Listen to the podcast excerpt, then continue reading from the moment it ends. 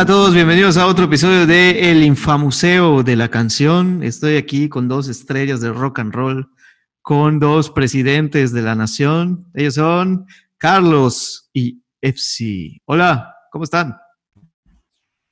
¿Qué onda? ¿Qué onda? Aquí, disfrutando de otro día más de cuarentena. Así es, disfrutando se dice de manera muy, muy la ligera. uno no, disfruta estos días. No me pueden ver haciendo comillas, pero fue disfrutando. Disfrutando, de, disfrutando del vapor de mayo, de los vapores de mayo. Sí es. Al menos Diego ya tiene, Diego ya tiene su quarant, beard, así, que ya tengo mi cuarentena de gnomo. Em, mi, mi, mi cuarentena, mi barba, perdón, de gnomo. Este, pues poco a poco ya voy a hacer un gnomo de jardín y ahí me voy a quedar. Ahorita con las lluvias no descarto que aparezcas al final del arco iris, ¿no? Cuando, algún trabajo tengo que tener, ¿no? La cara de la cara de gnomo de jardín ya la tenía, así también las chapitas. me faltaba poco. Ya me faltaba solo mi barbita de gnomito, pero bueno. Exacto, y ahí, y ahí está.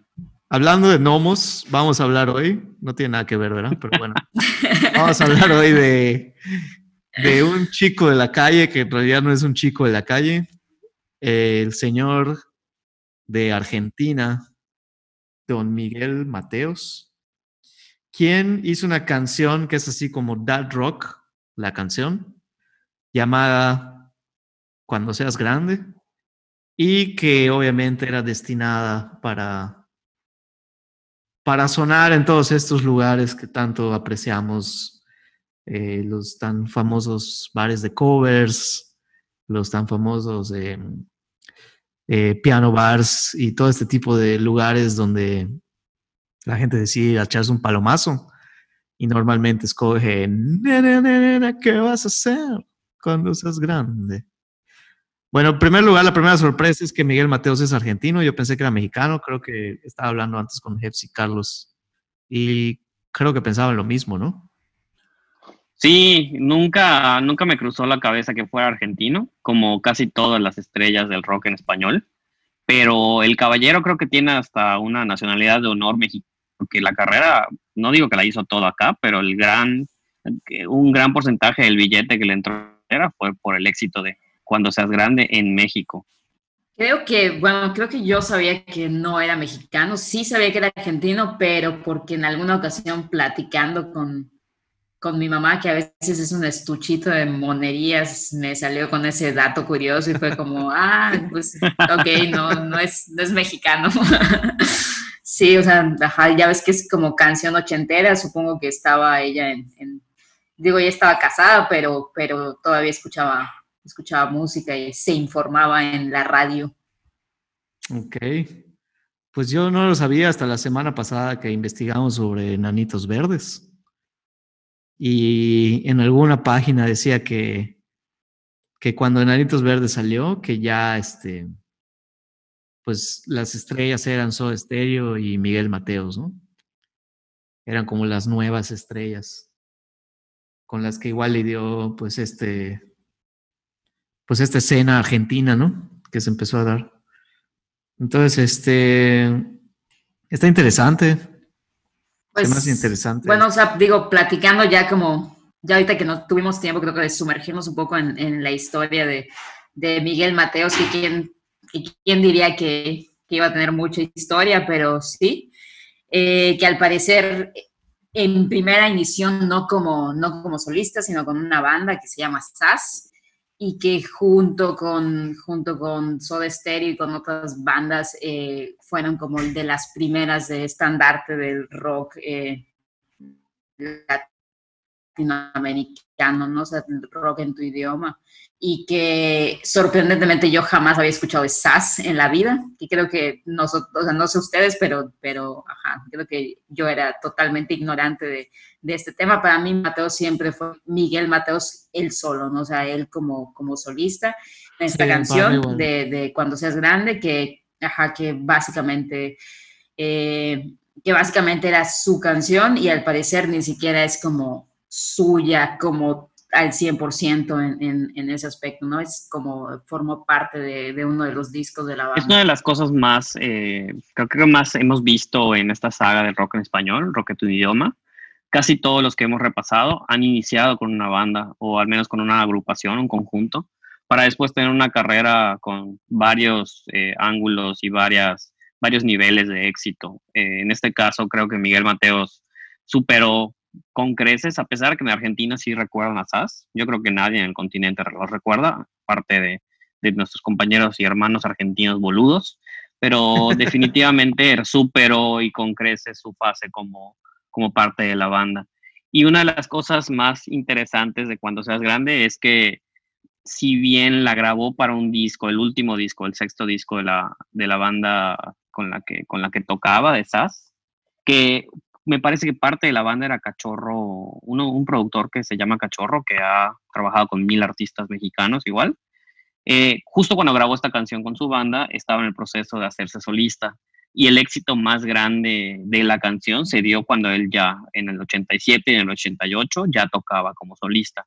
Y esa colita de éxito, pues le dio con todo a México, que es donde se hizo por primera vez nombre con ese, con ese sencillo.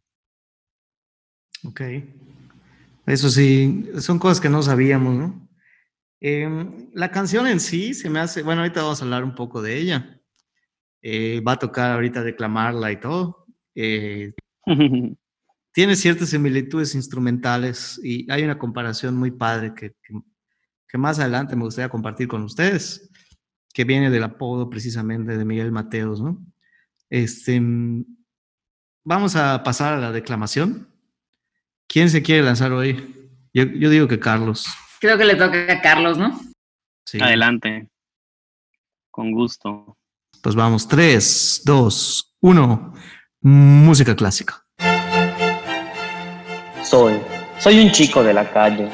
Camino a la ciudad con mi guitarra sin molestar a nadie. Voy cortando cadenas, estoy creciendo contra la miseria de alguna que otra pena. Pero pierdo el control, llego a casa y escucho su voz. Siempre la misma canción. Nene, nene, ¿qué vas a hacer cuando seas grande? Nene, nene, ¿qué vas a hacer cuando seas grande? El rock and roll, presidente de la nación. Nene, ¿qué vas a hacer cuando alguien apriete el botón? Estoy casi condenado ante el éxito para no ser un perro fracasado. Así, así, así, así yo te he enseñado. Generaciones tras generaciones marchan a mi lado Solo quiero jugar. Soy el sueño de mamá y papá. No les puedo fallar. Nene, nene, ¿qué vas a hacer cuando seas grande? Wow. Ok. Inspirador. Me casi me salen lágrimas. Hermosa declamación. Eh, estoy yo. Muchas gracias.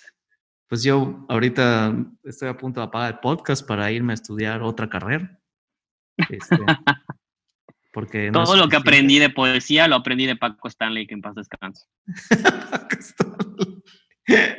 gran poeta. ¿Qué opinamos de esto? A ver, ¿yo, ¿yo puedo empezar? Sí, adelante. Adelante. La letra, me la, me la, o sea, siempre había pensado que era más superficial de lo que es en realidad la letra, ¿no? sí porque el coro es tan abrumante y tan pegajoso y tan imponente que prácticamente se me olvida qué dice lo demás de la canción y lo cual es clave eh, para, para, entenderla, ¿no? Cuando yo pienso en el coro, toda mi vida había pensado que como que es un cabrón que me está preguntando, ¿no? que qué voy a hacer, ¿no? Y lo sentía como, tal vez por eso me cagaba tanto la madre, porque sentía que, que, que, que, güey, ¿qué te importa? Y sentía como que la presión, ¿no? Pero trata precisamente de lo contrario, que es que este cabrón está sintiendo la presión de, de sus papás que le están preguntando, ¿no? No sé si cumple ese propósito, porque yo, eh, como es una canción tan dad rock y tan rock de papás y así, eh, siento que la han adoptado precisamente para cantar a sus hijos. O sea, como que cumplió el propósito contrario, que es, güey, déjame en paz, ¿no? O sea, güey, déjame en paz. Y yo quiero hacer lo que yo sea, lo que yo voy a hacer. Y, y, y, cumplió otro propósito de ser como que la canción que los papás le, le cantan a sus hijos de broma porque son unos holgazanes o lo que sea, ¿no? Este, pero bueno, eso es lo que, eso es la, la primera, la primera impresión que pensé eh, ahorita que, que, me puse a, ver, a leer lo que significaba, ¿no?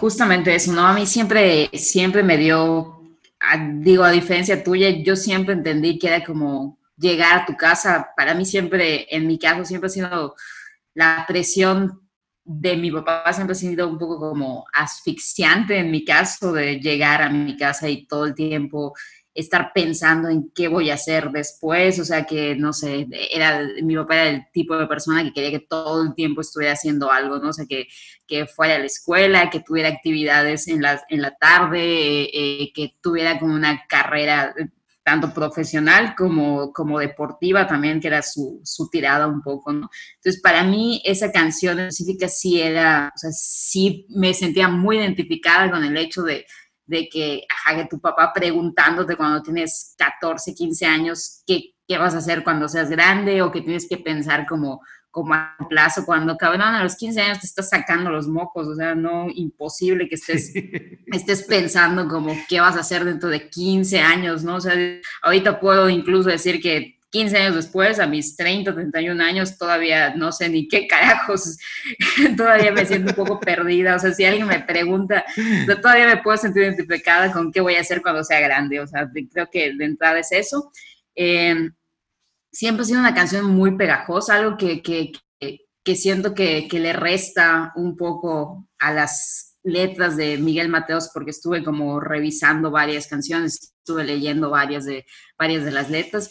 Es probablemente el estilo musical que tiene, que, que el hecho de que sea tan popero y tan pegajoso y tan melódico, hace, a mí me hace como que perder totalmente el, la concentración en la letra, ¿no? Porque como bien decías, creo que es un poco más profunda de lo, de lo que parece cuando le prestas atención realmente. Cuando dejas de cantar el código, es un poco analizar la canción, te das cuenta que sí está hablando de un sentimiento universal, de, de esa presión de cuando eres un, un chavito de 18, 19 años que probablemente todavía no tiene la más mínima idea de lo que quiere en la vida, porque honestamente a los 18 años nadie sabe qué quiere de la vida, ¿no? Entonces creo que, que tanto esta canción como otra famosita que es la de Obsesión, que es también súper, súper popera, creo que hablan de, de, como que de sentimientos un poco más profundos, pero que la música como tal no lo refleja correctamente, ¿no?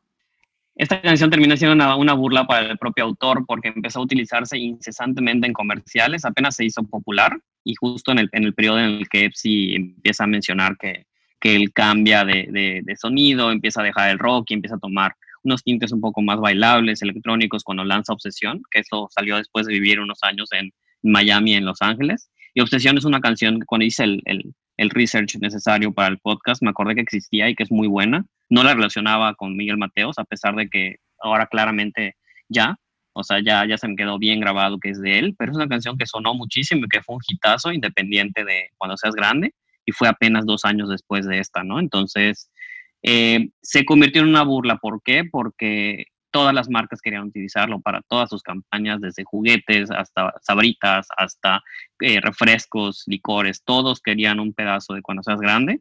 Entonces, en terminando, haciendo un full circle de lo que él quería eh, una canción de estilo de prote lucha proletaria o de qué son los sueños de, de, esta vida. Recuerden, cuando escribió, él todavía no era tan adinerado ni tan relevante como lo fue después. Y justo por primera vez en, la, en, en, en, todo lo que ha durado el Infamuseo, es la primera vez que tenemos eh, la definición línea por línea y comentarios línea por línea del propio autor. Eh, encontramos un artículo en el que él desmenuza cuando seas grande parte por parte y creo que nos va a ayudar mucho a la comprensión de esta canción. Sí, eh, tiene cosas muy padres la canción, o sea, la verdad es que el coro, como les dije, es lo de menos, o sea, Eh, cuando igual dice lo de estrella de rock and roll, bueno, hablando del coro que me caga la madre, eso de estrella de rock and roll, presidente de la nación, él dice que no, que no, que no quiere, que no se refiere a que él quiere ser el presidente de la nación. Se refiere. Que nos lo están diciendo. Ajá, que se lo están diciendo y que dice que hay un abanico dentro de ser desde estrella de rock and roll hasta presidente de la nación, pues hay un mundo de, de posibilidades, ¿no? Y de opciones. Entonces, que puede ser como que lo que quieras, ¿no? Este, tiene cosas muy padres, como lo de también, bueno, Epsi quería decir una línea que le gusta mucho, ¿no? La del perro.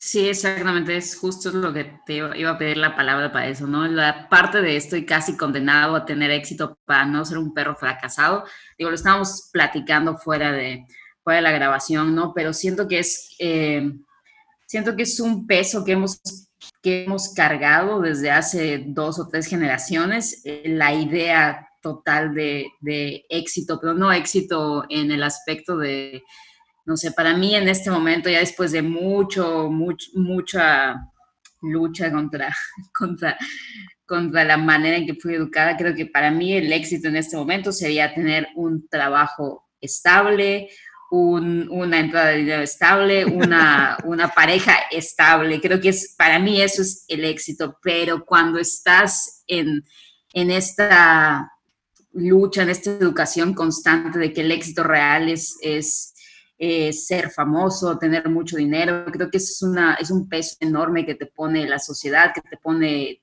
tus papás, incluso el, clásico. Cuando yo tenía tu edad ya tenía tal y tal y tal cosa, ¿no? Entonces esa es, es como una, sí, es como una, sí, es como una cadena, es como algo que te jala siempre a que no importa que a qué punto llegues en tu vida, nunca te vas a sentir lo suficientemente exitoso, nunca vas a estar como cumpliendo los estándares de, algo, ¿no? Entonces eso es algo que, a mí siempre me ha llamado mucho la atención de, la canción y que es una canción súper, te digo, es súper catchy, súper popera de alguna manera, o sea, sí es como, como rockerona pop, pero la escuchas en, en básicamente todos los bares o la cantas en cualquier karaoke pero esa frase específica creo que habla mucho incluso sobre, o sea, suena, suena, tal vez muy profundo y muy mamador, pero sobre la condición humana de nunca estar conforme, que no puedes llegar a estar nunca conforme, no importa lo que hagas, ¿no? Creo que es como súper, eh, pues sí, o sea, justamente eso es como más profundo de, de lo que parece.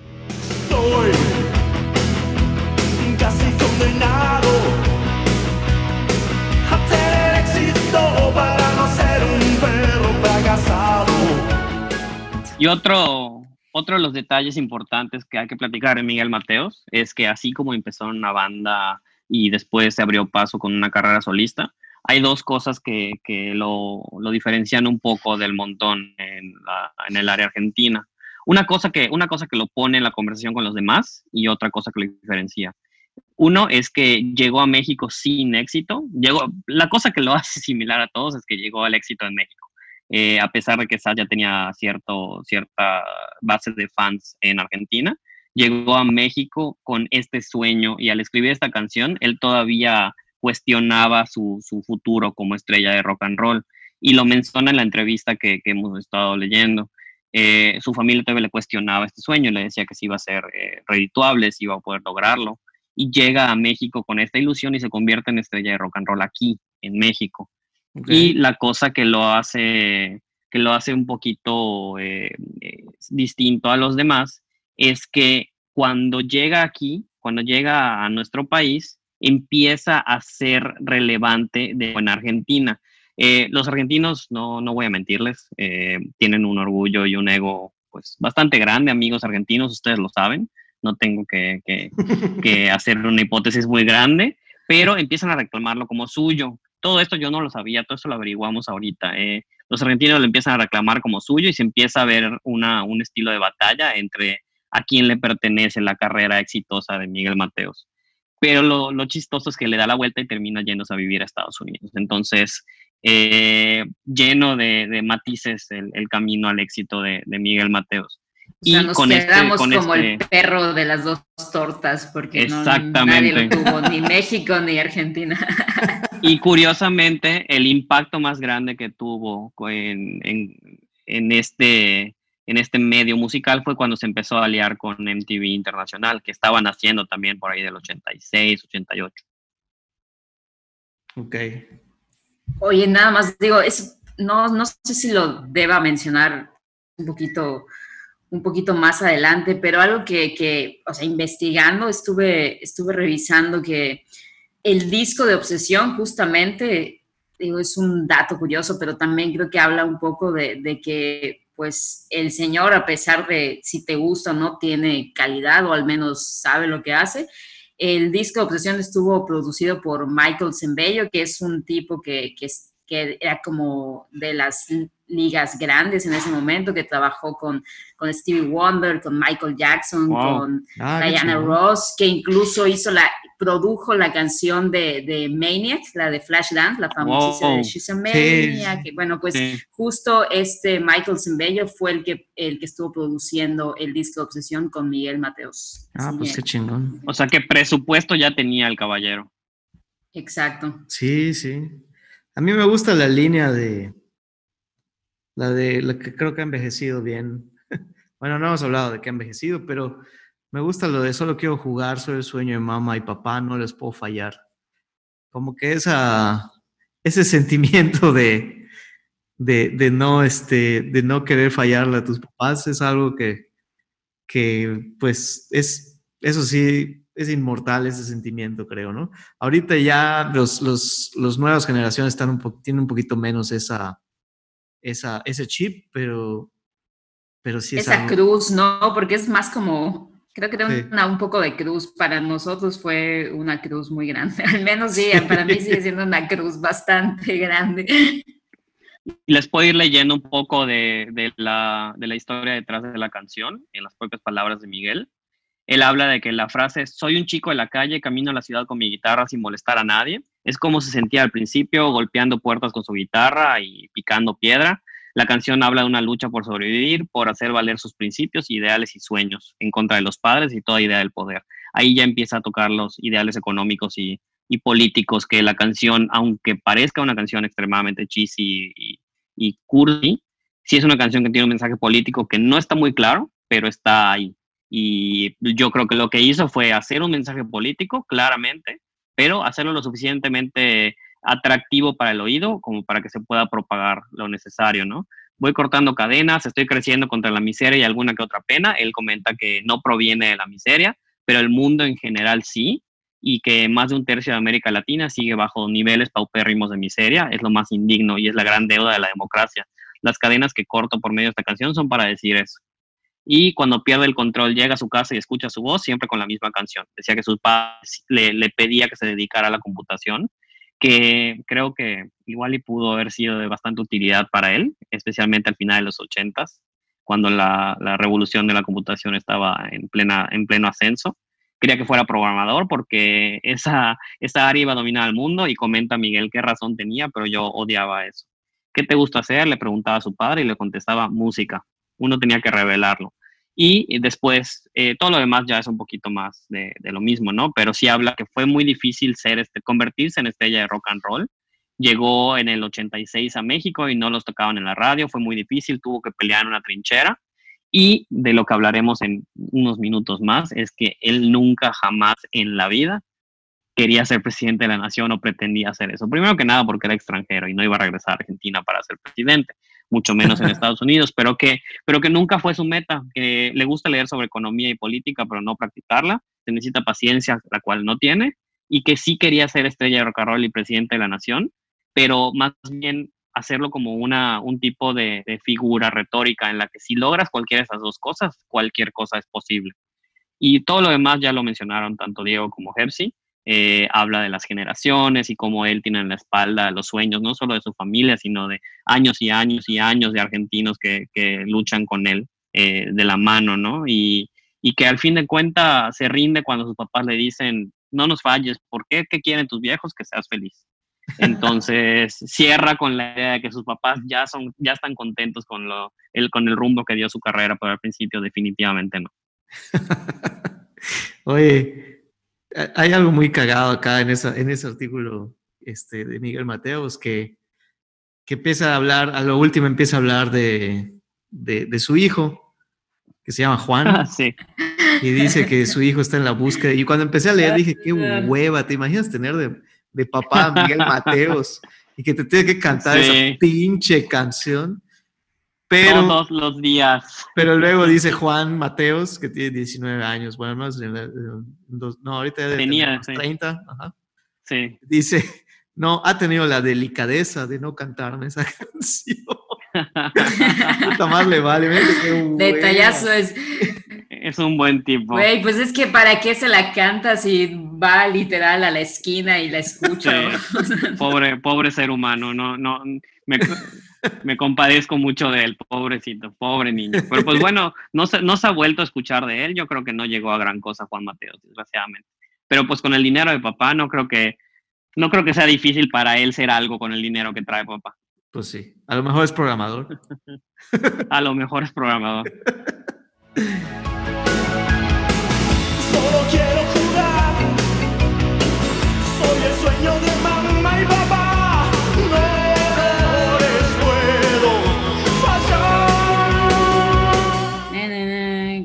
Si sabes que me da mucha risa esa canción, que yo nunca la he cantado, o sea, nunca, nunca he articulado bien las palabras nene, nene, siempre es como, ah, ¿qué vas a hacer? Es complicado. sí. Fácil no es. ¿Qué vas a hacer? Sí. parece que dice más veces nene, es un poco. Nene, ¿no? Sí, de hecho parece, sí, sí. Nene, nene, nene. Oye, eh, ¿qué es lo que ha envejecido mejor? Chicos, ¿qué opinan? para mí el mensaje político no es como si no es como si América Latina no estuviera en crisis durante los últimos 30 años, o sea, nada ha cambiado, todo está igual, pero es muy difícil encontrar una canción y lo hemos experimentado con las anteriores que han tratado más que nada de dolor de corazón y, y de rompimientos y de drama y de esperma. Esta definitivamente trata de un tema completamente distinto y muy, muy ambicioso como les decía hace un ratito, es muy difícil, muy, muy, muy difícil encontrar una canción pop con un mensaje así. Eh, no está muy evidente, no está muy claro, más bien tienes que adentrarte en lo que pensaba Miguel Mateos y lo que quería decir con esto, pero igual tenemos que pensar que en esa época, en el 86 89, habían todavía dictaduras y habían todavía tiranos y todavía hasta la fe, pero en aquel entonces la democracia estaba mucho menos avanzada que al día de hoy y una canción así podría haber significado tu exilio total de tu país de origen, ¿no? Entonces, sí siento que fue un acto de coraje de este señor, especialmente porque después probó las mieles del éxito y del dinero viviendo en Estados Unidos, donde pues, la, democracia, para bien o para mal, está muy desarrollada, ¿no? Entonces, sí es, es curioso ver cómo evolucionó el pensamiento de, Miguel Mateos, que, que sí escribió, a pesar de que la canción fue grabada y musicalizada por Sass, eh, sí escribió la letra enterita y, no, no tiene coescritores el, de su puña y letra. Sí, creo que, o sea, en ese aspecto me quedo totalmente con lo que dijo Carlos. Creo que lo que mejor ha envejecido es el mensaje de la canción. Me parece que incluso el, creo que el espíritu, o sea, hizo muy buen trabajo como capturando el espíritu de, de, de rebeldía que tienes a esa edad, ¿no? Un poco de ir contra el sistema, de, de, no querer conformarte con, con, lo que te están diciendo pasos, que te está diciendo alguna autoridad eh, externa que tienes que hacer, ¿no? Es lo que me, creo que lo que siempre me ha parecido muy bueno de la canción como tal.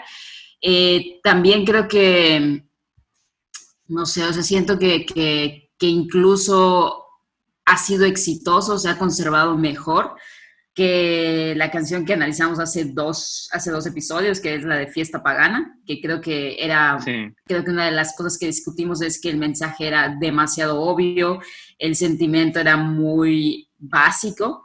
Creo que aquí está un poco, un poco más elegante, mejor construido ese, ese sentimiento, mejor como encapsulado en, en, estas, en estas palabras. Y te digo, y para para el hecho de que es una canción bastante popera. suena incluso más rebelde que, que o más auténtica en, en, el sentimiento de rebeldía que fiesta pagana en ese aspecto, ¿no? A pesar de que, es, de que estamos hablando de una banda de heavy metal contra un rockero que puede ser that rock, como dice, como dice Diego, ¿no? Yo estoy de acuerdo con los dos, o sea, no, de hecho no, no tengo mucho más que agregar, se me hace que de las canciones que hemos hablado es la canción más fresca en cuanto a temática, ¿no? O sea, habla de, de la, la, brecha generacional, habla de política, habla de, del éxito, de qué significa el éxito, o sea, es, son temas que hasta la fecha siguen vigentes y creo que eso ha envejecido muy bien. Uh -huh. Ahora, yo quisiera pasar a qué ha envejecido peor, y no, no irme del todo de que ha envejecido mejor, porque hay una, hay una delgada línea en lo que voy a decir entre que ha envejecido mal y bien, ¿no? Esta canción, ¿cómo suena? ¿Ok? Es casi una copia a Born in the USA de sí. Springsteen. Ese era mi comentario de lo más. Sí, sí, es cierto. De hecho, ah, está ridículo. o sea, digo, de, a él le dicen el, el el jefe de rock en Latinoamérica, eh, a Miguel Mateos, y pues el apodo de, de, Bruce Springsteen, como bien sabemos, es The Boss, es el jefe. Por una parte, ha envejecido peor esa, esa, esa copia fotostática, eh, pero por otra, pues Born in the USA sigue sonando muy bien. O sea, no suena mal la canción, a eso es lo que voy. O sea, la sí. producción está, está padre, suena bien, pero porque le copió casi, casi eh, no, no estoy diciendo las notas, sino los sonidos. Le copió todo y el espíritu también de la canción. Digo, no estoy diciendo que sea un plagio ni nada, para nada. O sea, tiene su propia temática y es original en su propia manera, ¿no? Pero sí, sí tiene, sí tiene algo eh, mucho, o sea, presta mucho de Born in the USA y presta mucho el sí. espíritu que estaban diciendo que es una canción muy popera, muy pegajosa, pero que en realidad, o sea, Born in the USA trata de, de, del retorno de los veteranos que se llama Vietnam. Sí. regresa, es una canción muy oscura y muy deprimente, en realidad, o sea, deprimente y, y, cruda, ¿no? Y Bruce Springsteen la hizo casi, casi de sarcasmo, la hizo tan feliz. Él había grabado en el 84 una versión en acústica que iba a poner en Nebraska, sí. en el disco de Nebraska, y decidió este, hacer otra versión mucho más upbeat y mucho más feliz y como de sarcasmo la puso así y, es, un, es, una canción de protesta completamente ante, ante cómo se olvida de, de los veteranos ¿no? y en, en, Estados Unidos y este y curiosamente también eh, en, en, en Estados Unidos Born in the USA tiene este, este rollo de por ejemplo la campaña de Trump la usó, ¿no? Cuando en realidad sí. es una protesta contra todo lo que, lo que Trump representa y, y Trump cómo le, cómo le, le, le, dio la espalda, ¿no? A, a los veteranos, igual aún, sí. aún así es más sí. significativo, o sea, cómo, cómo la pudo usar. Eh, y tiene ese mismo espíritu esta canción de, de que es una canción súper, que se escucha súper popera, pegajosa, que está tan pegajosa que ni siquiera piensas qué está diciendo porque es demasiado contagiosa.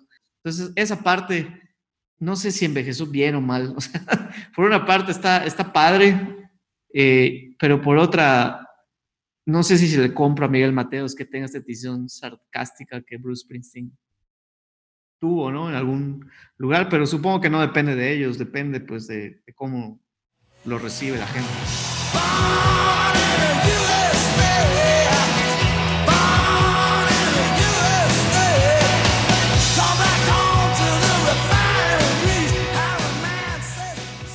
Quizás no era su intención en 1986. Igual es importante decir que sí salió muy pegadita Born in the USA, entonces probablemente sí hay inspiración de alguna manera u otra. Quizás no era su intención en aquel entonces, pero sí en 2001 cuando retomó eh, como retrospectiva la canción. Sí, creo que, o sea, creo que se vale decir que, que las influencias están ahí, ¿no? Y, y no creo que, no sé, o sea, no creo que a veces es difícil no dejar salir esas influencias cuando estás haciendo una canción, ¿no? Entonces yo creo que sí estaba muy pegadita y puta, o sea, se sintió identificado de alguna manera, creo que, creo que por ahí puede ir la cosa, Fíjate que yo creo que, bueno, o sea, a mí me parece que lo que envejeció peor sí tal vez es un poco, no sé, la, la, o sea, no me parece que suene mal, porque suena muy bien, la canción suena hasta, hasta la fecha, sigue sonando bastante mal, pero sí cuando la escucho pienso en un tiempo y pienso en 80s, 90s y creo que tal vez sería mi única mi única crítica a la canción, o sea, que sí puedes, este, sea, que, que sí la puedes ubicar en un tiempo muy específico y que tal vez eso podría no gustarle a mucha gente o no gustar tanto, eh, no sé, a las nuevas generaciones, ¿no? Que está igual y no, porque pues, ajá, son raritos, pero, pero este, pero sí, o sea, aparte de eso, creo que, ajá, o sea, no la única cosa que yo siento que, envejeció un poco mal. Eh, tal vez también mencionaría el, hecho de que, bueno, estuve como dándole una revisada al catálogo y escuchando otras canciones. Me parece que el resto de las canciones no llegan a ser tan, tal vez como tan, tan valientes en, el mensaje, o sea, creo que las otras ya caen un poco en, en lo en lo normal del, rock en tu idioma, ¿no? En, retomar esa idea de corazones rotos, de, cosas tal vez no tan, no vas a un poco pero no tan trascendentales. Eh, para mí es tan simple como definirlo así. Es Bon Jovi haciendo covers de Springsteen, porque la voz de Miguel Mateos es bastante particular y sí me recuerda un poquito a John Bon Jovi, aunque no sea tan rasposo, pero tiene algo de la entonación de Bon Jovi y de los temas de Bon Jovi. Eh, entonces, y, de lo, y de lo cursi, y de lo cursi, porque... Un aplauso para esa comparación, sí, la neta. Sí, siento que por ahí va la tirada de Miguel Mateos y también John Bon Jovi en esa época se hizo famoso y también gracias a MTV, entonces por ahí va la situación.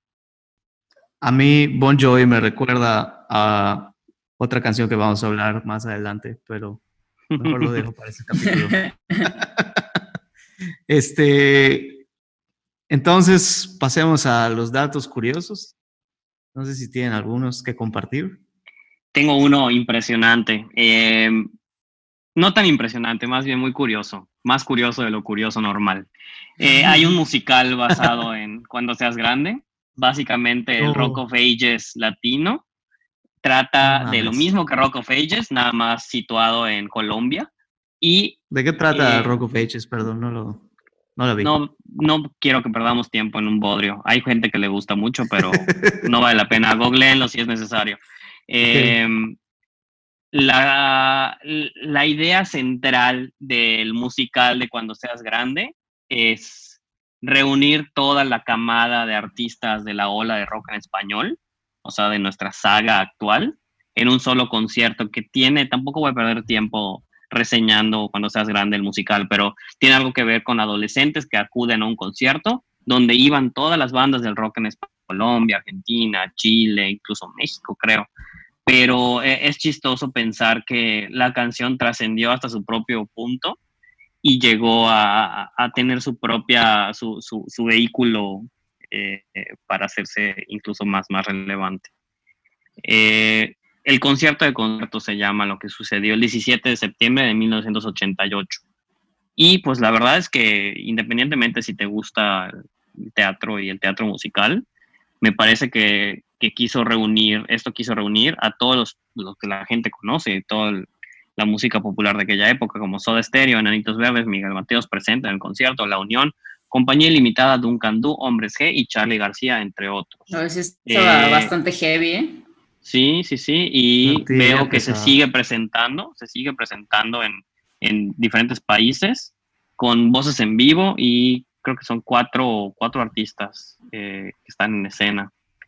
Pues es, bastante, es bastante de, de, mencionar, ¿no? Es, es raro, porque es la primera canción que escucho que, se adapta. Por ejemplo, tenemos muy presente a Mecano y el musical, ¿no? De Hoy no me puedo despertar, pero es muy difícil, eh, perdón, levantar, pero es muy difícil encontrar algo que se pueda adaptar tan simple como esto. Pero pues bueno, si vas a meter la idea de los adolescentes que van a concierto que va a cambiar su vida, eh, no sé si mueran o no, pero algo así, eh, se puso un poco dark, pero creo que sí hay un factor de muerte ahí y bueno, adaptar una canción cuyo tema central es ese, ¿no? Entonces, como les decía hace ratito, trasciende la idea principal de cuando seas grande y lo pone en lo literal de este concierto va a cambiar tu percepción de lo que vas a hacer después en la vida.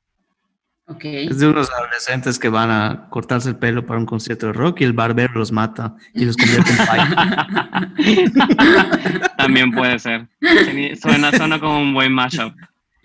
Otro dato curioso, el que ya les había adelantado, es que Cachorro López, el, el que tocaba, me parece que tocó en SAS y tocó también en la carrera solista de Miguel Mateos. Es una persona mucho más relevante de lo que uno pensaría. Creo que es hasta más exitoso que el propio Miguel Mateos tiene N cantidad de Grammys, reinventó la carrera de Julieta Venegas, eh, él produjo, concibió, ¿Cómo se llama? Cachorro López. es, cachorro. Es guitarrista, me parece. No, bajista, bajista de, Miguel Mateos. O sea, empezó ahí su carrera. y eh, él, él, él, organizó el tributo a Queen, el famosísimo tributo a Queen de, con artistas latinos. Ganó, sí, ese mero. Ajá.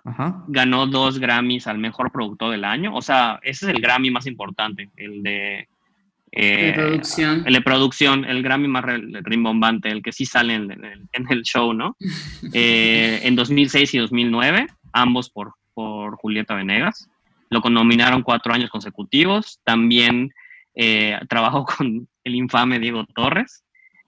obviamente. en Color Esperanza. Este, sí, eh, Color Esperanza, Tratar de estar mejor, todas las canciones que, sí, canciones que recuerdas. Para mí es como, ah, por lo que leo, es como un Max Martin mexicano, porque Gustavo Santaolalla, que es el otro, Gustavo Santaolalla, que es otro productor rimbombante, es mucho más acústico y él ya ganó hasta un Oscar, pero bueno, sí es mucho más acústico, mucho más tranquilo, mucho más guitarrín. Este güey es popero a morir y sí, ya, ya ha trabajado con, con gente como Alex Ubago, Los Pericos, Amigos Invisibles, Miranda, Rey, Manuel Carrasco, Paulina Rubio, Cristian Castro. Y para cerrar este comentario, con Vela Nova en su disco Dulce Beat. Ah, eh, neta. Dulce Beat no es Cocktail, porque Cocktail es el mejor disco de, música electrónica semi-independiente de la historia de México.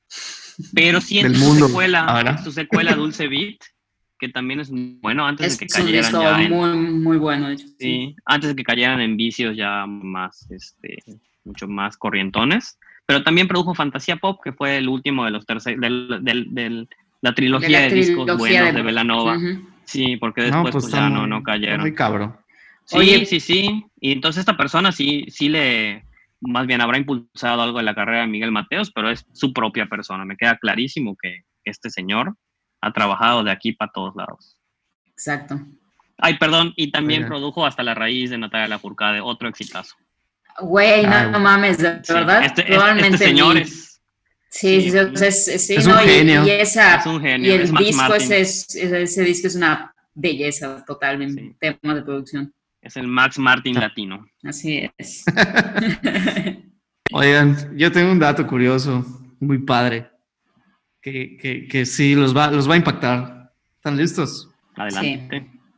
Creo que ya sé cuál estoy es. Viendo, Estoy viendo en mi pantalla que Miguel Mateos y Rayleigh cantaron juntos una no, rola juntos. No, no, no puede es neta. No puede Les digo que todo este podcast es sobre Rayleigh y nada más no nos hemos dado cuenta. Probablemente, o sea, Rayleigh es como el ¿cómo es el alfa y omega del, ¿cómo se llama? música en español? El, principio y el final. Es, el Cantaron, con del rock latino. Así es. Cantaron atado a un sentimiento. Excelente. No sé cuál es. No, yo tampoco. Yo también tengo un, tengo un dato curioso también de que no es, bueno, sí un poco de Miguel Mateos, pero Miguel Mateos estando en SAS. Me voy. No, no, no, en SAS, en SAS. que en 1979, cuando SAS apenas llevaba dos años y no había ni siquiera grabado, fueron teloneros de Queen en su visita a Argentina. Oh, ah, no, es no, es poca cosa. ¿eh? Sí, no es por Eso, por eso hicieron el tributo a Queen años después, seguramente. Sí, probablemente. De, hecho, Sí, justamente es lo que, o sea, ya lo tenía aquí anotado y cuando dijiste ese dice... Qué bueno y eso yo creo que marcaría la carrera de muchas bandas y pues estos se impulsaron a hacer más cosas también. Sí. Porque es importante también señalar que no solo tuvieron tres éxitos, o sea, si tú te pones a ver Spotify, estos señores, eh, Miguel Mateos y Sass, tienen 50 millones de reproducciones en muchas canciones y tienen pues, varios éxitos que no los conozcamos o no, no sean relevantes para nuestra vida diaria, pues definitivamente no, pero sí tiene cuando menos tres canciones clásicas en el rock en español. Eh, pasemos a la querida sección. ¿Existe o no? ¿Versión banda? Existe. Sí. Ahí Carlos es el encargado investigador. Sí existe versión banda. Eh, la banda se llama Los Ribereños.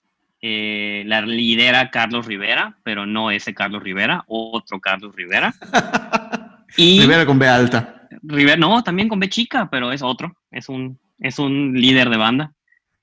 Ah, no sé ni cómo se llame, pero cómo se diga, cómo se llame ese puesto, el que, el que, el que, el que une una banda como Don Cruz Lizárraga. Pero eh, la canción es, no es mala, eh, no mejora ni empeora, simplemente es una canción de banda de cuando seas grande. Pero lo curioso es que tiene menos de mil reproducciones en YouTube. Entonces, em, creo que no, no tuvo gran No pegó. Y no, no hay muchas más versiones que esta. Esta es la versión más importante de banda que pudimos encontrar. Nene, nene, ¿qué vas a hacer cuando seas grande?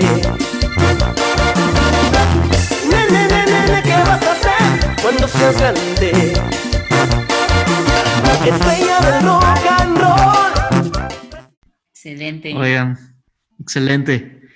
Eh, la siguiente sección es eh, lo que dice la gente. No hay mucho contenido.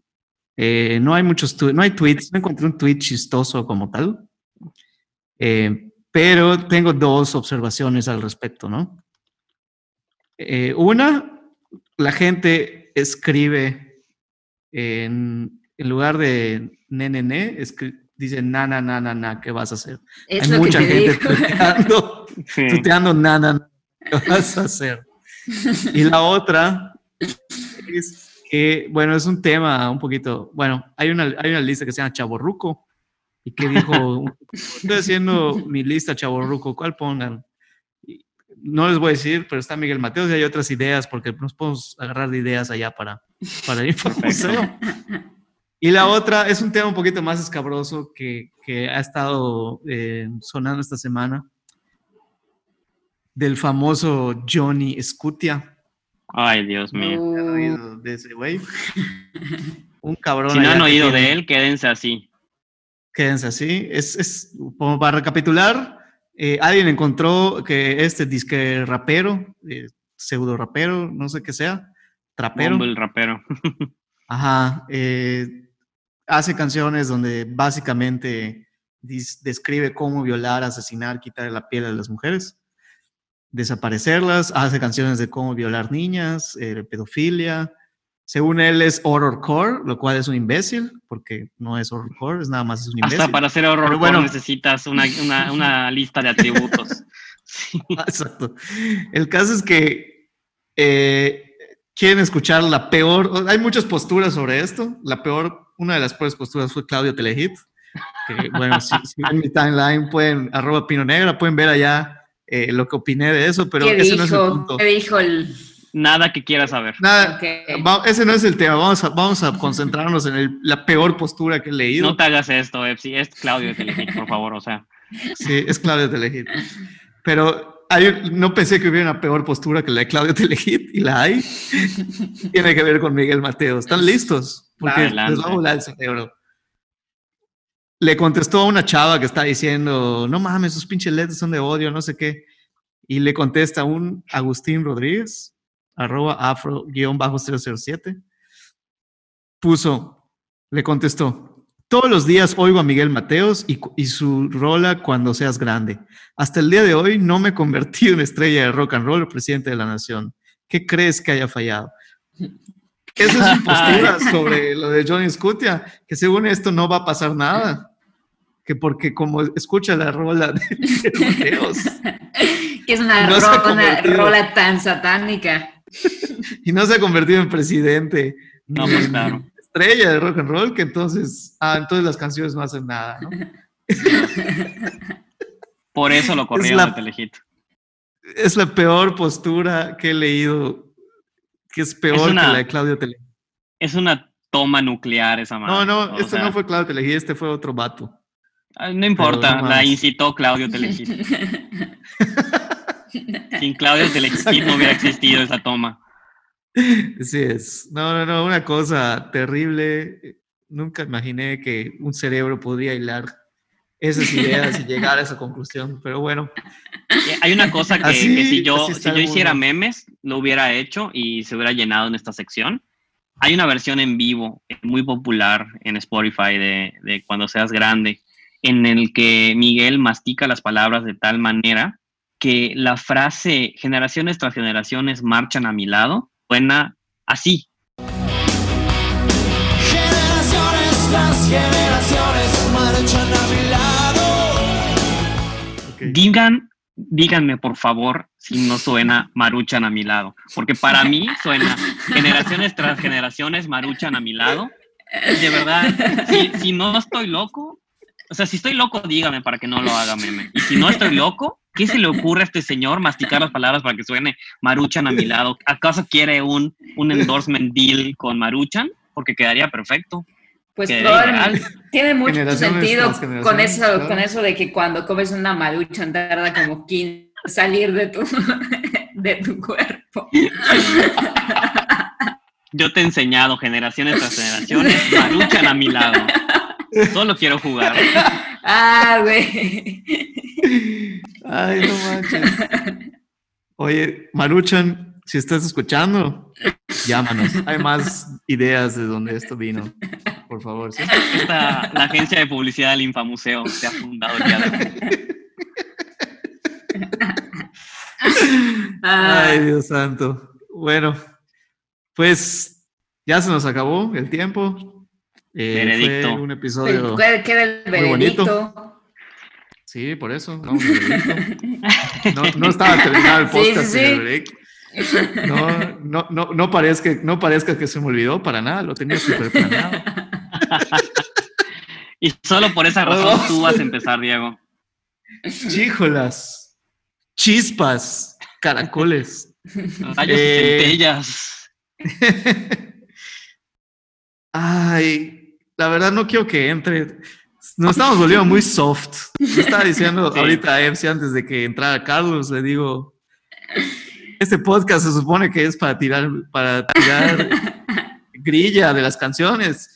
Y resulta que ahora nos encantan las pinches canciones del Museo. Resulta que ahora son buenas. Pero ¿sabes qué? Pero ¿sabes qué? Esto es como la, esto es como la tauromaquia. Bueno, como el argumento que dan los fanáticos de la tauromaquia. Antes de matar a una canción, le damos la última oportunidad de, pues, de darle vida, ¿no? Y varios, varios toros han matado a toreros en la puntilla, así que sí. Así como varias canciones nos han matado también. Exactamente. Ya no tuvo sentido la analogía. Pero, bueno, ¿cuál es tu voto, amigo? no, no es que lo de Springsteen me, me, me, cala un poco, pero la verdad es que viendo el espectro de todas las canciones, yo, yo sí la sacaría el Infamuseo. Aunque me tiene harto, igual lo mismo que con Enanitos, que, güey, o sea, no la oigo obviamente ni nada, pero sí le doy que es ambiciosa y le doy que... Amigos, amigos, ustedes no están para saberlo ni yo para contarlo, pero Diego odia esta canción con todo su ser y esto que acaba de hacer es una actuación, un performance. La odia con todo su ser y no voy a dejar que esto no esté en el récord. Yo voto para que entre, entre al Infamuseo. No nos vas a engañar, Diego. ¿Por qué pasó esto entonces? ¿En qué momento cambió en esos 40 ¿Por qué le estás sacando del Infomuseo si pues, la pues, odias? Pues es que coño, la odio, me caga. Ya, te afectó la cuarentena, güey. Ya, ya me afectó. O sea, sí me caga, la verdad sí me caga. O sea, me irrita el coro. Pero, pero le doy que sí, la verdad. O sea, después de investigar, pues digo esto, la verdad es, es, un, es un juicio, ¿no? Y pues somos jurado y pues yo pensaba que el asesino era un asesino, pero a la mera hora pues no fue un asesino. Y hay demasiadas analogías. No, entra. un fiscal, un fiscal muy bueno defendiendo a Miguel Mateos, pero yo voto porque sí entra el infamuseo, así que todo está en manos de mi deleito está en ti. Ah, coño. Pues yo la pondría en el infamuseo porque es muy pinche hartante, la verdad, o sea, en el sentido de que, o sea, creo que no hay manera, digo, terminamos cantándola ya por, por, por default. Pues, sí, por default, porque ya tenemos así marcada en el ADN. Sí, sí, sí. Pero todos sabemos que cuando suena es como, puta, ahí está la canción. O sea, no podías irte del pinche bar sin que sonara esta canción. O sea, y creo que en ese aspecto, como ya hemos platicado, o sea, el, el, contexto que le hemos dado todos de que es una canción hartante es la razón por la cual está estuvo considerada para este capítulo dentro del Infamuseo. Entonces, yo sí creo que se debe de quedar en el Infamuseo por pinche ardante. Pero si le ponen la canción, se queda en el Infamuseo. Muy bien. No, quisieron, no quisieron entrar, dejar entrar a su corazón a Miguel Mateos. Yo lo dejé entrar. Eh, cabrón, hemos sacado, hemos sacado muchas canciones del Infamuseo. Mira, Diego, no está, si Entonces el cobarde fui yo. Años, si a mí me dijeran 10 años después que le cambie el sentido a mi canción, creo que mi vida sería muy distinta. Así que su intención era buena, la, que la canción es buena, tiene cimientos sólidos, tiene un buen mensaje, pero mejoró muchísimo con los tratamientos que le dio después el señor. Entonces, que no, no, no, no a decir que no estaba dando clase desde el día uno. Dentro del Infamuseo. Pues se mete. La verdad no me importa, es una canción que me caga. Tampoco es como que Tampoco es como que voy a pelear tanto por Miguel Mateos. Me vale madres. Qué bueno que entró. Que se quede allá. Que no vuelva a sonar mi vida. Por, por mí no hay problema. Ese es el Diego real. Güey, pero lo peor es que va a se, se va a pues desconectar y va a estar, ¿qué vas a hacer? Claro, que sí. Sí, claro. Pues muchas gracias por su compañía, señores y señoras radioescuchas. Qué bueno que nos acompañaron un episodio más. Así es. Recuerden seguirnos, eh, recuerden seguirnos en Twitter, en arroba infamuseo. Igual en Instagram. Ah, también en Instagram, sí es cierto, en arroba infamuseo. Eh, también nos pueden seguir en nuestras cuentas de Twitter personales. Yo soy arroba pino negra. Yo soy arroba carlos rm sin vocales. Yo soy arroba fcbat. Y esto fue el Infamuseo. siempre quise decir eso, así que siempre quise salir así. Solo quiero terminar diciendo que ya todos sabemos qué es, o sea, qué, es Diego cuando se hizo grande, es un blandengue con las canciones. y también quiero, quiero también quiero opinar que algo que definitivamente nadie quiere ser cuando sea grande es presidente de la nación, así que no me vengan a chingar, por favor. Exactamente. Solo AMLO, pero bueno. Ya vimos en qué paro de eso. Así que no lo deseen. Exacto. Excelente, amigos. Pues nos vemos en la nos vemos en la siguiente que sorpresas muy interesantes para el Infamuseo. Exacto. Así que será nuestro primer invitado especial, será o no. Nos vemos en la uh. siguiente. Está evolucionando, chicos. El podcast está creciendo y nosotros también. Bueno, al menos mi panza. Hasta luego. Hasta luego. Bye.